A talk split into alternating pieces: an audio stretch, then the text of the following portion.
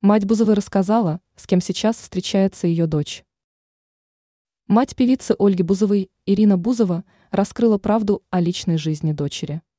По словам матери артистки, на данный момент у Ольги никого нет. Об этом Ирина Бузова рассказала в интервью «Комсомольской правде».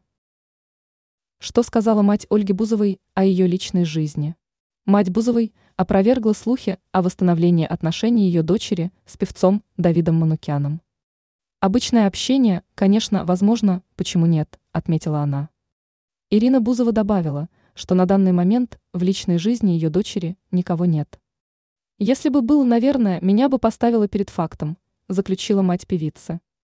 Ранее Анастасия Волочкова рассказала, чем займется в случае запрета концертов.